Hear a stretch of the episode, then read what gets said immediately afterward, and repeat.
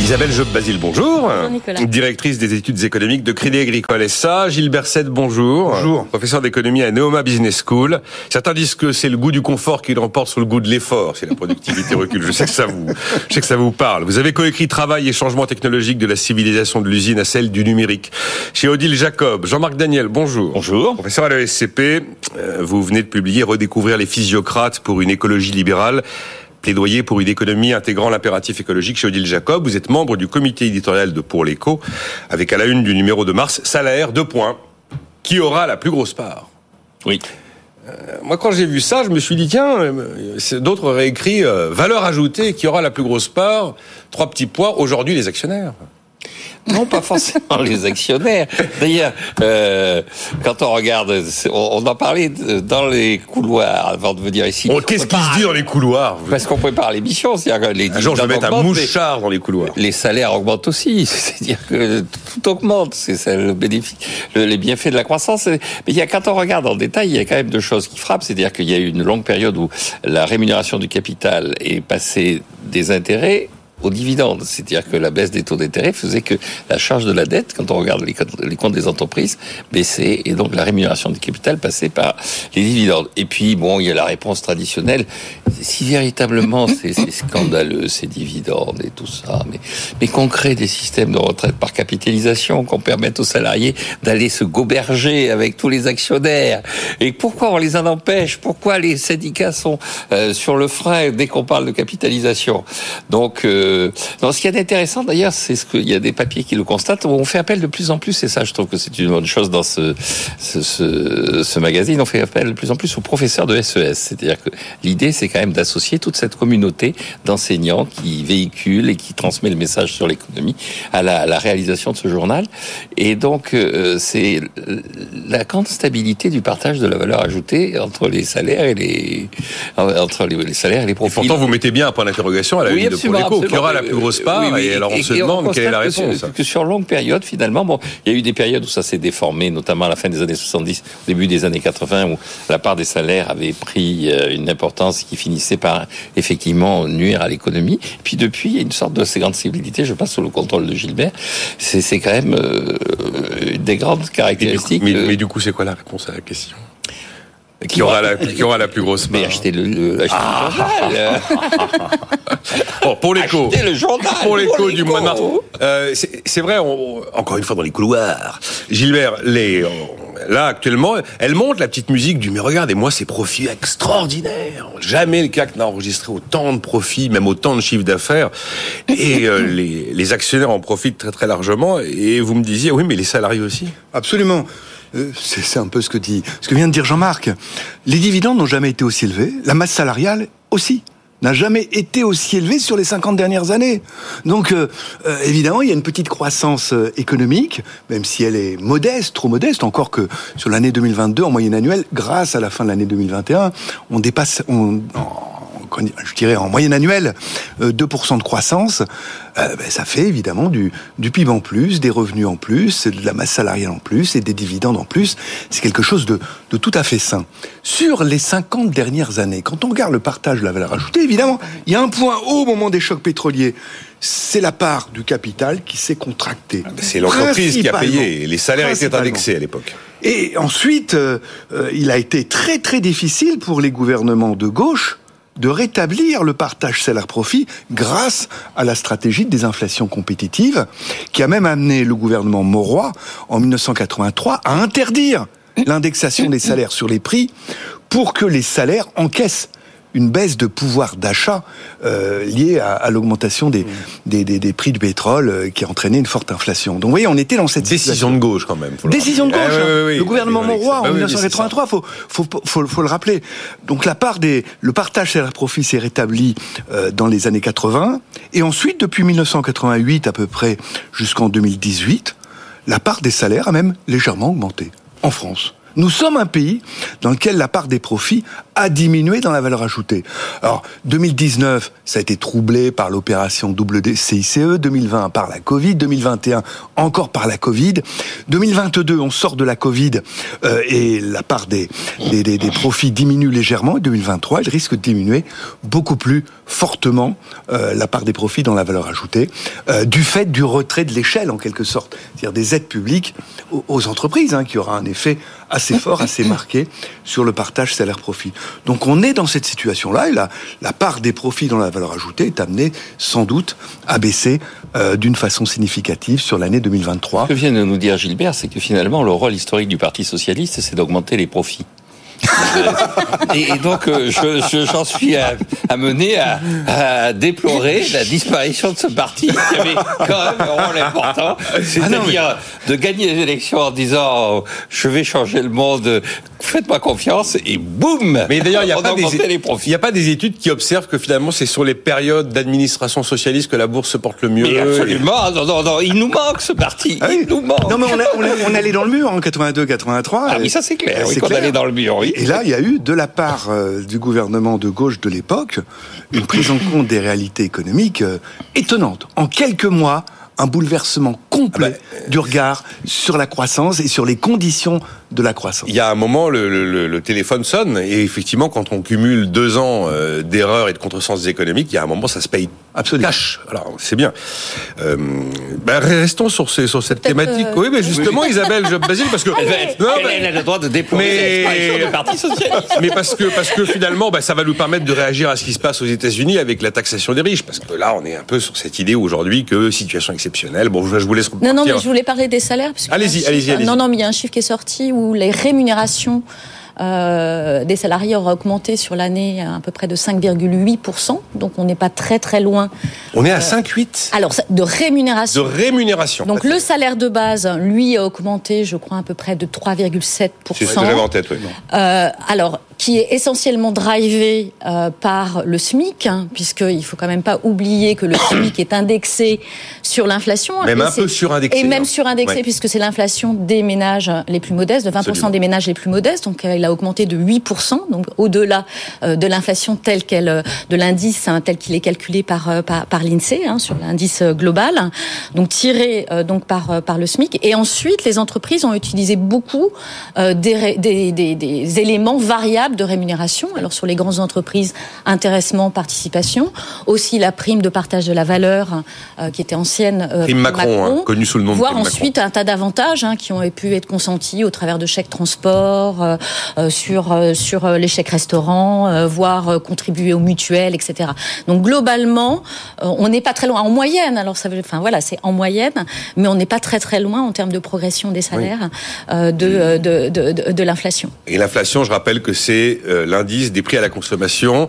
Parce qu'on n'arrête pas de me dire, ah, c'est 15% dans l'alimentaire. Mais. Euh, Et euh, alors, c'est peut-être plus anecdotique, mais en parlant des, des, retraites par capitalisation, on parle souvent du préfonds pour la fonction publique. Mmh. Mais il n'y a pas que le préfonds. Il y a aussi l'établissement de retraite additionnelle de la fonction publique qui a été créé en 2005, puisque les primes ne rentrant pas dans le calcul des retraites, pour que ça soit pris en compte, eh bien, on a eu des prélèvements sur, je crois que c'est une cotisation de 10%, payée à la moitié par l'État et le salarié, sur ces primes et euh, qui sont versés dans un fonds, dans ce, dans ce fonds-là. Aujourd'hui, ça représente à peu près 40 milliards. 40 Oui, 40 milliards. On parle, jamais on parle de la préfonds, mais rarement de ce Voilà, de 40 milliards, et euh, qui, euh, qui est effectivement donc un fonds de capitalisation, et qui est investi, qui est géré en partie par, en tout cas au conseil d'administration, il y a les partenaires sociaux, et il est investi aujourd'hui à hauteur de 35% en actions. Hmm. Donc euh, il bénéficie bien évidemment hein. de euh, ces augmentations. On peut rajouter que le fonds de réserve des retraites, c'est de la capitalisation, que Agir Carco, c'est de, la capitalisation. C'est marrant, c'est marrant qu'on n'arrive pas finalement à avoir quelque chose de très apaisé sur un sujet comme celui-là. Tout de suite, on est dans le, on est dans l'émotion. Oui, un peu dans la, dans la caricature, etc. Alors Bon, je, je, je, repars sur mes histoires de retraite. Allez, on fera, on fera du Biden.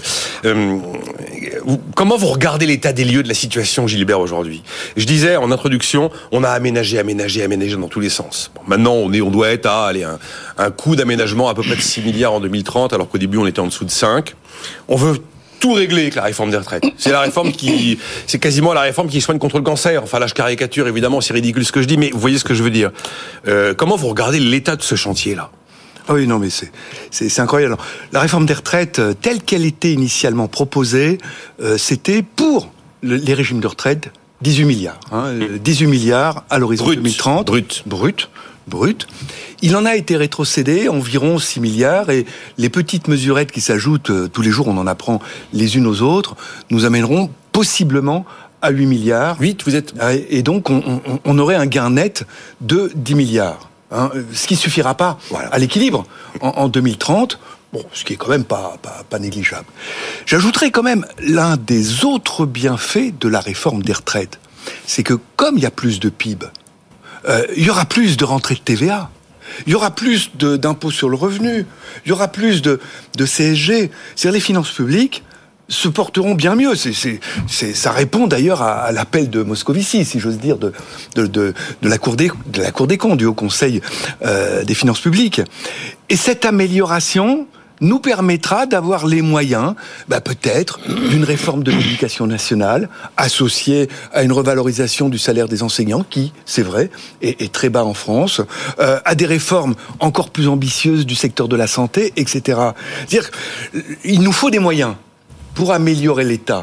Euh, on peut pas le faire sans moyens. Et c'est vrai que les salaires des fonctionnaires. J'ai la fiscalité en magasin après à vous proposer. Et, donc, voyez, le, le gain net, in fine, sera d'environ 10 milliards pour les régimes de retraite, mais 10 milliards pour les finances publiques hors régime de retraite. Et ces 10 milliards-là, faut pas les oublier. C'est ça qui desserrera la contrainte des politiques économiques et des réformes à engager dans tous les secteurs de, de l'État, et entre autres l'éducation nationale qui en a besoin. Voilà, c'est ce qu'il faut dire aujourd'hui. Donc, malgré ces concessions qu'on peut regretter, parce qu'effectivement, la, la, la, réforme a été un petit peu euh, il, y avait des, il y avait des choses à corriger. Petit coup de dent par petit coup de dent. Il y avait des choses mal préparées quand même. Écoutez, je pense que cette réforme a été euh, à l'origine presque trop, je vais faire du Jean-Marc Daniel, presque trop social. Il y avait énormément d'éléments où on voulait prendre en compte telle chose, telle chose, telle chose, telle chose. C'était illisible via les carrières longues. Des, choses qui n'existent pas dans d'autres pays. Hein. Il faut quand même le dire. Dans d'autres pays où l'âge où de départ à la retraite n'est pas 64 ans mais 65, 66 ou 67 ans. Ces choses-là n'existent pas, ce qui explique des taux de des taux d'emploi d'ailleurs considérables pour les plus de 60, 60 ans. Euh, en France, on a voulu intégrer énormément de choses, une complexité inouïe, puis on se rend compte qu'il y a une petite incohérence là, que telle catégorie de personnes y perd par rapport à telle autre ah ben, catégorie de personnes. On a perdu la carte globale qui est le pays y gagne le pays y gagne. Et c'est ça qui doit être mis en avant. Il faut arrêter de dire qui perd à cette réforme des retraites. Tout le monde y gagne. Le pays gagne, on a plus de moyens pour un meilleur État, on a plus de moyens, euh, plus de PIB par habitant, plus de revenus nationaux à distribuer, etc. C'est ça l'élément fondamental qui est à mettre en avant. Après, quand vous écoutez les opposants, ils ne seront pas forcément en désaccord avec vos arguments, mais ils disent moi, d'abord c'est toujours moi, hein, c'est jamais le pays, on parle de soi généralement.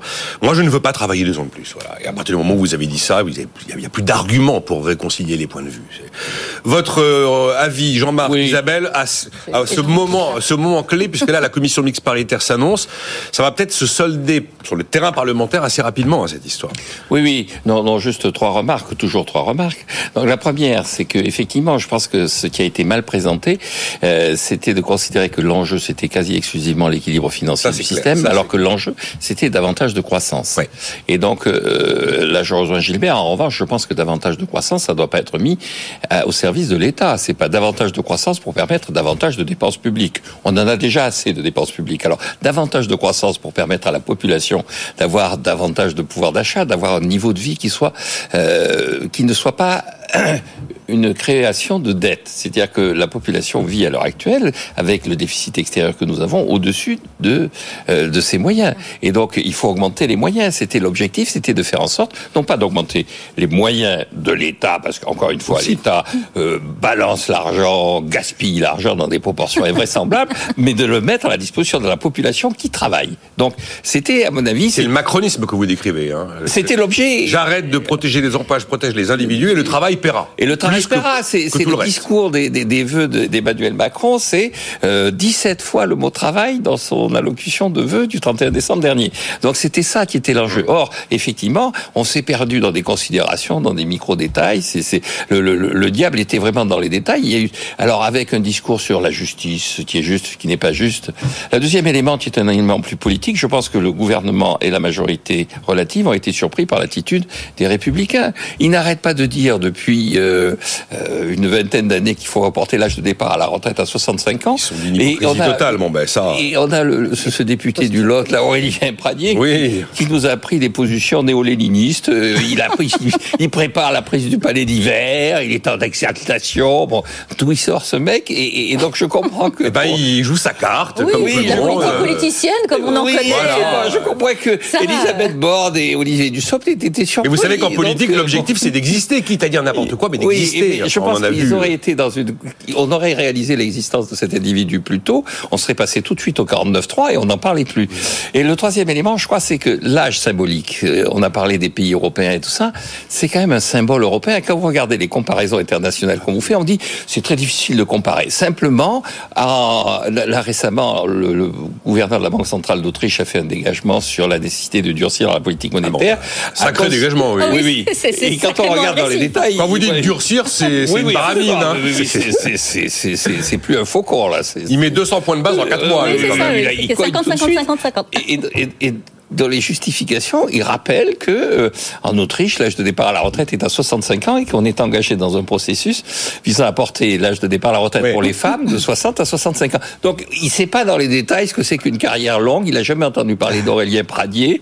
Euh, il, bon, c'est quand même aussi, euh, c'est quand même aussi. Donc, il, met en avant un symbole et je crois que ce symbole vis-à-vis de l'Europe, là aussi, était extrêmement fort.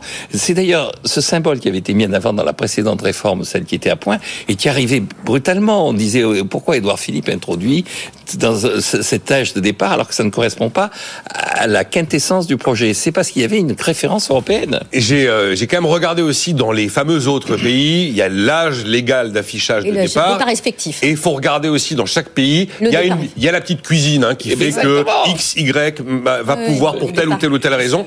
En Italie, euh, les gens qui partent à 67, il n'y en a pas beaucoup. ils Mais en Allemagne non plus. En Allemagne, non, plus. Non, non. Le, enfin, le, taux, le taux d'emploi des 60-64 ans, il double. Oui, oui, il est plus, plus élevé. Ah, en termes de taux d'emploi, d'accord. Bah, on est, en, oui. ça, ça, veut dire qu'il partent un peu plus tard quand même si le taux d'emploi est plus élevé. L'effet d'un recul de l'âge de départ sur le taux d'emploi et sur la croissance et sur l'activité. Oui, enfin, je voudrais rejoindre ce qui a été dit hein, sur cette idée de création de richesse. Hein. Mais il y a quasiment qu'ici qu'on l'a dit. Hein. Voilà, non, mais ça, c'est, je pense que c'est éminemment important puisque, alors, contrairement à Jean-Marc, ça donne des, des, des marges de manœuvre effectivement au gouvernement dans ses politiques de redistribution des politiques de redistribution qui bénéficient beaucoup euh, aux ménages euh, les, les, plus modestes. Hein. Donc euh, c'est aussi un facteur de réduction des inégalités, etc. Alors que c'est on, on, veut faire de cette réforme de retraite effectivement un couteau suisse. Un couteau suisse. qui, enfin voilà, qui, qui, qui, gère qui gère tout, tous les problèmes. Les marges de manœuvre manquent. La capacité à s'endetter, il y a des moments où ça peut connaître des limites. Nous sommes nous décrochons, nous dit Jean Pierre Jean je Pierre, oui Moscovici. Pierre, Moscovici. Et je vous referai ma petite musique de la fiscalité qui est en train de monter chez plein d'économistes, ce que Jean-Marc a qualifié de, de, symphonie perpétuelle ce matin. On en parle dans un instant et puis on réagira au propos de Pierre Moscovici. À tout de suite.